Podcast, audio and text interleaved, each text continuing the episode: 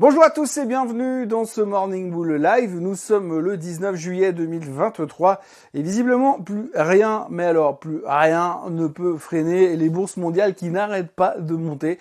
Euh, très bonne journée. Alors très bonne journée si on regarde les performances des indices, il n'y a pas de quoi se rouler par terre non plus.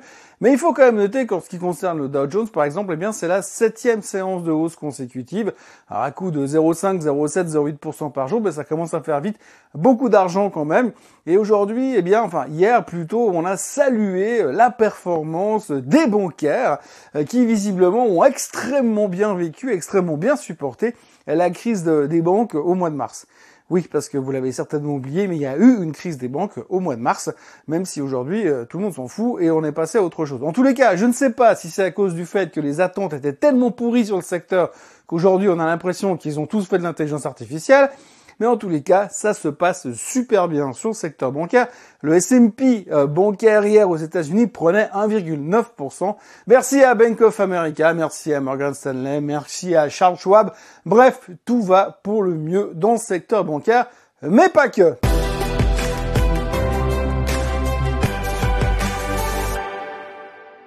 Donc voilà, si on reprend ce qui s'est passé hier, d'abord il faut quand même revenir sur un sujet, c'est la macro. Hier, il y avait des chiffres importants au niveau de la macroéconomie. En gros, les retail sales, la production industrielle, la production manufacturière. Et si on regarde un petit peu ce qui est sorti, c'était pas bon du tout. Hein. C'était nettement en dessous des attentes. On voit que les gens consomment moins. Au niveau des retail sales, on a vu que c'était moins fort que prévu, nettement moins fort que prévu. Au niveau de la production industrielle, ça ralentit forcément les gens consomment moins, donc les industriels ils produisent un peu moins parce qu'il y a moins de demandes, et la production manufacturière, eh bien pareil, dans les deux cas, eh bien on voit que ça ralentit gentiment au niveau de la production des biens et des services, et de l'autre côté, on voit que le consommateur il consomme moins. Alors on est serein, on est serein parce que Goldman Sachs et Madame Yellen nous ont répété il y a 48 heures qu'il n'y aurait pas de récession, que tout va bien, enfin la probabilité d'une récession est extrêmement basse, donc on peut dormir sur nos deux oreilles et être tranquille pour la suite des événements. Donc du coup, on ne s'est pas trop inquiété de ces résultats. Et c'est assez intéressant parce que finalement, on a l'impression que quand on a des chiffres macro qui sont pas bons, on dit ouais mais bon regarde les bancaires c'est vachement bien puis regarde l'intelligence artificielle c'est trop cool alors on s'en fout des résultats euh, de la macro on y reviendra peut-être plus tard mais pour l'instant on s'en fout, soyons clairs. Donc, les chiffres macro étaient pas bons. Dans un monde normal, ça aurait pu avoir un petit peu d'impact sur les marchés financiers, mais nous ne sommes pas dans un monde normal, nous sommes dans un monde où l'intelligence artificielle mène le bal et que euh, tout va bien au niveau des bancaires, puisque de toute façon, ils ont très très bien supporté la crise du mois de mars. Revenons donc aux bancaires. Hier, Bank of America a sorti des chiffres mieux que les attentes. Morgan Stanley a sorti des chiffres mieux que les attentes, nettement mieux que les attentes. Charles Schwab a sorti des chiffres mieux que les attentes. Bref, c'était l'euphorie dans le secteur. Bank of America prenait 4%, euh, Morgan Stanley prenait 6%. C'est sa meilleure journée depuis le mois de novembre l'année dernière. Et alors, Charles Schwab prenait 12%. Il faut quand même noter que Charles Schwab, qui était au bord il faisait partie des potentielles catastrophes qui pourraient se pointer à l'époque du mois de mars. Elle a repris 50% depuis les plus bas et aujourd'hui, rien que la séance d'hier, 12%. Donc, l'euphorie totale sur le secteur bancaire parce que les attentes étaient trop basses. Alors, encore une fois, je vous le disais en début d'émission, euh, est-ce que c'est les attentes qui sont vraiment trop basses parce que les gens ils attendent plus rien du secteur bancaire? Ou alors est-ce qu'ils ont vraiment hyper bien bossé? L'avenir nous le dira certainement, mais en tous les cas, la hausse des taux d'intérêt, est positif pour le secteur bancaire. Maintenant, il y a un petit point noir qui est apparu ce matin dans le FT, c'est que les grosses corporations américaines qui ont du cash déposé dans les banques commence un peu à frapper à la porte pour dire, eh les gars, euh, vu le cash qui est stocké chez vous, ce serait quand même pas mal que vous me donniez un petit peu plus d'intérêt. Je vous rappelle que les taux directeurs de la Fed sont au-dessus des 5,25. Donc ça serait pas complètement idiot que vous nous rémunériez un petit peu plus que la dope que vous nous filez actuellement. Ce qui pourrait atteindre peut-être compresser les marges de certaines banques. Mais bon, ça c'est de la musique d'avenir et c'est une nouvelle qu'il y avait ce matin dans le donc on aura le temps d'en reparler certainement plus tard. On ne va pas gâcher la fête. Hier, c'était génial. Les banques étaient au top. Donc, superbe journée au niveau du secteur bancaire. Mais c'est pas tout, parce qu'en plus du secteur bancaire, il y a aussi la thématique de l'intelligence artificielle. Oui, parce qu'il y a forcément, sur une semaine de 5 jours, vous avez forcément deux ou trois jours où on vient se dire, youhou, l'intelligence artificielle, c'est trop cool. Alors moi hier je suis allé voir la dernière Mission Impossible au cinéma, alors je peux vous dire qu'au niveau de l'intelligence artificielle ça fout un peu les jetons, mais bref, peu importe, pour l'instant L'intelligence artificielle, c'est génial, ça rapporte beaucoup de pognon, et c'est le cas de Microsoft. Puisque hier soir, euh, Microsoft a annoncé ses nouvelles tarifications pour ses suites Microsoft 365 et Tutti Quanti. Résultat, euh, l'augmentation des prix pour le produit avec l'intelligence artificielle, c'est une explosion. Certains produits sont en hausse de 240%. Autrement, il y aura des, des abonnements du style 30 dollars par mois. Bref, ça va faire des revenus monstrueux en plus pour Microsoft.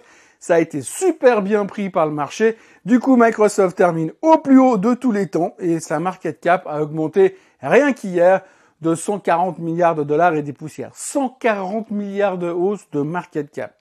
Vous ajoutez à ça que du moment où on parle d'intelligence artificielle, on a Nvidia qui part aussi en cacahuète parce que du coup, chaque fois qu'il y a quelque chose de bien dans l'intelligence artificielle, eh bien Nvidia monte, hein, c'est par principe. Sans compter qu'il y a un broker qui disait que potentiellement elle peut facilement aller à 600 dollars. Voilà, 475 et des poussières, elle est plus très très loin. Mais donc vous avez 2% de hausse sur Nvidia, 4% de hausse sur Microsoft. Résultat, 175 milliards de gains de market cap sur ces deux boîtes. Alors 175 milliards de gains de market cap, bah ça veut pas dire grand chose. On sait que Microsoft est énorme, on sait qu'Nvidia est en train de devenir énorme, et on sait que finalement bah, ça fait partie des mastodontes et des 7 Magnificent Seven du marché aujourd'hui. Mais alors ce qui est assez intéressant à comparer, parce qu'il faut toujours comparer, parce que quand on dit 175 milliards, pour vous et moi, ça représente plus rien du tout. On est bien d'accord. Mais aujourd'hui, si on regarde 175 milliards, c'est plus que la capitalisation boursière de boîtes comme Disney, Nike ou Intel. Et puis, si vous regardez, il y a 462 boîtes dans le S&P 500 sur les 500 sociétés qui ont une capitalisation boursière inférieure à 175 milliards de dollars. Ce qui veut dire qu'il y a juste 38 boîtes dans le marché qui aujourd'hui ont une capitalisation supérieure à 175 milliards de dollars. Voilà ce que Microsoft a gagné sur un jour, enfin Microsoft et Nvidia ont gagné sur un jour de trading grâce au fait de tout l'argent qui vont se faire avec l'intelligence artificielle qui arrive au grand galop. Donc encore une bonne nouvelle supplémentaire qui permettait encore à ce marché de continuer à trouver ça génial, comme quoi tout va bien, et que du coup on peut mettre de côté les éventuelles nouvelles macros qui pourraient nous dire qu'il y a peut-être un tout petit ralentissement.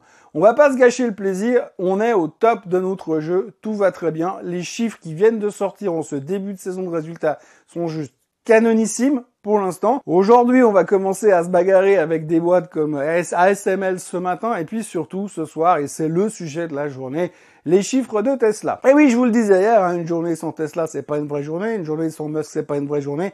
Eh bien, ce soir, on va parler de Tesla, donc de Musk, mais en tout cas, pour ce qui est de Tesla, il y a un point qu'il va falloir surveiller ce soir, after close, parce qu'ils publieront après 22 heures, heure de, de Châtel, et à ce moment-là, eh bien, ils vont, on va tous surveiller les marges, les marges qui devraient subir une compression, vu qu'il a coupé les prix massivement. Et c'est ce qui sera très intéressant à observer ce soir, c'est en tout cas ce que le marché a euh, dans les yeux.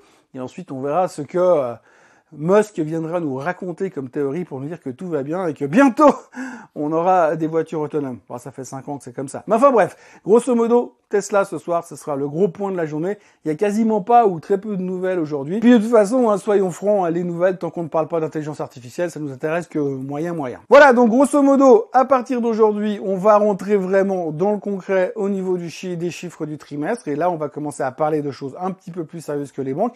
Il y aura également Goldman Sachs qui va publier aujourd'hui avant l'ouverture. Alors Goldman Sachs, c'est intéressant parce que comme ils ont annoncé pas mal de licenciements, pas mal de restructurations, il y a beaucoup de gens qui sont très très prudents sur les résultats en se disant hum, peut-être qu'ils peuvent nous annoncer un truc tout pourri. Alors on a vu quand même que chez euh, Morgan Stanley, qui, qui est un peu le comparable de Goldman Sachs, ils ont eu des problèmes au niveau de la banque d'affaires. On voit clairement que le business de la banque d'affaires n'est pas au top en ce moment. Enfin, ces derniers temps, ça pourrait revenir maintenant vu qu'on parle de nouveau de plus en plus d'IPO. Donc du coup, c'était plutôt calme du côté de la banque d'affaires, mais c'est la division gestion de fortune et advisory finalement qui a compensé et qui a permis euh, de retourner euh, la photo dans le sens positif des choses. Donc on verra Goldman Sachs tout à l'heure. Ce sera aussi un des gros événements de la journée. Mais pour l'instant, les futurs sont plus ou moins changés. C'est très calme. On a vraiment ce sentiment que le marché, il veut juste plus baisser. Alors, les volumes sont relativement faibles. Le sentiment des gros intervenants, des gros fund managers et des gourous sont euh, extrêmement prudents. Les gens sont plutôt négatifs. On sait depuis un moment.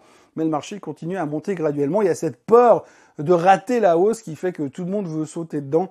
En gros, on est vraiment en mode Greed is good, euh, making pognon, c'est un petit peu la thématique du moment. On veut juste profiter de la vague et puis se laisser porter avec ça. Mais attention, parce que les volumes sont pas forcément là et les gros joueurs sont pas forcément convaincus. Alors c'est vrai qu'aujourd'hui, je vous avouerai que on voit mal quel serait le déclencheur qui pourrait dire oh ben non, euh, ouf, on n'a rien compris, il y a un truc qui va pas bien. Et donc ça pourrait éventuellement être une publication de résultats catastrophiques, mais il faudrait que ce soit un des big names, un des sept Magnificent Seven qui viennent nous dire qu'en fait ils sont complètement foirés le trimestre, mais ça paraît quand même peu probable. Autrement, on voit mal ce qui pourrait faire tourner le sentiment euh, pour le moment, en tout cas pas avant le mois de septembre, avant Jackson Hole, après le meeting de la Fed, qu'on ait un peu de trucs à, de grains à moudre. Mais pour l'instant, franchement, on a vraiment l'impression qu'on est euh, dans la bonne direction. Don't fight the trend. Le trend is your friend. Donc on joue euh, la hausse pour l'instant et on continue à surfer sur la. On notera encore au passage les chiffres de Novartis hier qui étaient vachement bien, assez solides très confiant et puis surtout des, ben, des bonnes perspectives qui ont été exprimées par le management. Donc ça a rassuré tout le monde. Le titre prenait 4% hier. Donc ça va aussi bien de ce côté-là. Finalement, que demande le peuple hein? Tout va bien. C'est simplement le résumé de ce Morning Bull Live aujourd'hui. Tout va bien dans tous les secteurs. Demander de plus Voilà, en tous les cas, moi je vous encourage à liker cette vidéo, à vous abonner à la chaîne Swissquote en français. Et puis on se retrouve demain pour faire le point sur les chiffres de Tesla. Très bonne journée à tous. Bye bye.